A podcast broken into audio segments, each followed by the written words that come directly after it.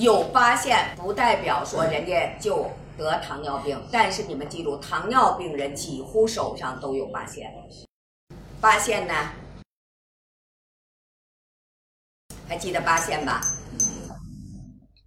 八线叫糖尿病线、血糖线，也叫它什么旅游线，也叫放纵线，对不对？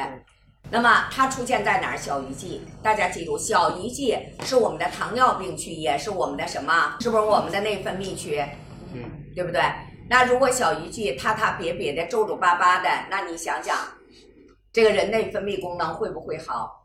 是不是？肯定有内分泌功能紊乱的问题了。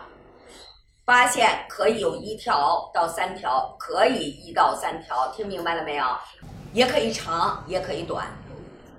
但是大家记住，有发现不代表说人家就得糖尿病。但是你们记住，糖尿病人几乎手上都有发现。糖尿病最典型的表现是不是小鱼际红、手指肚红、小鱼际红，对不对？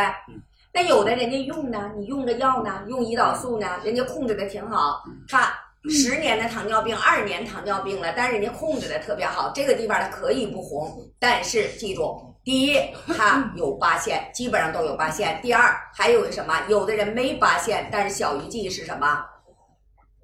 发黄颜色啊，明显的那个地方跟别的地方颜色就不一样啊。另外一个，它那个弹性什么的各方面跟旁边那个组织都不一样。所以这个靠你们在实际工作当中，你们自己怎么的去啊，一点儿一点儿的我们去悟，我们去看啊，这是八线。